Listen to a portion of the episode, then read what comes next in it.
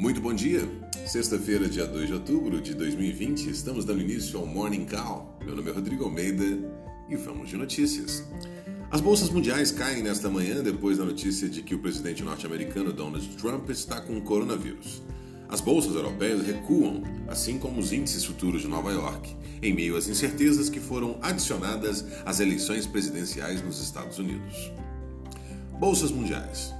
As bolsas mundiais operam em queda nesta manhã após a notícia de que o presidente dos Estados Unidos, Donald Trump, é a primeira e a primeira-dama testaram positivo para um novo coronavírus e apenas um mês das eleições presidenciais. Agenda. Os investidores acompanham hoje a divulgação da produção industrial brasileira às 9 horas. A indústria deve ter registrado alta de 3,8% em agosto na comparação mensal, segundo a estimativa mediana em pesquisa Bloomberg, após avanço de 8% na medição anterior. Na comparação anual, indicador deve exibir queda de 2%, mais suave do que o recuo de 3% no mês anterior.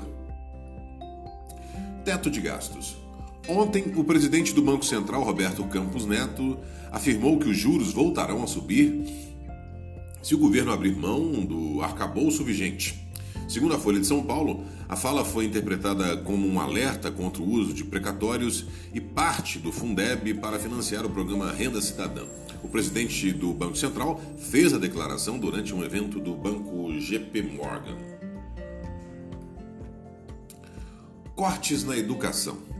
Outro destaque é a proposta do presidente Jair Bolsonaro ao Congresso Nacional de corte de 1,4 bilhão nos recursos do Ministério da Educação para acomodar gastos com obras e outras ações patrocinadas pelos parlamentares. A pasta recebeu a maior parte da proposta de remanejamento de 6,118 bilhões formalizada ontem.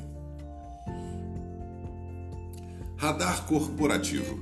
Entre as empresas, o destaque é o aval dado pelo Supremo Tribunal Federal para que a Petrobras continue a vender ativos de refino e logísticos. Além disso, o Ministério Público pediu ao Tribunal de Contas da União a abertura de uma investigação sobre indícios de irregularidades na gestão do Banco do Brasil.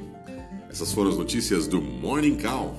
Muito obrigado pela audiência. Encontro todos vocês mais tarde no Close Call. Tenham todos um excelente dia e até lá.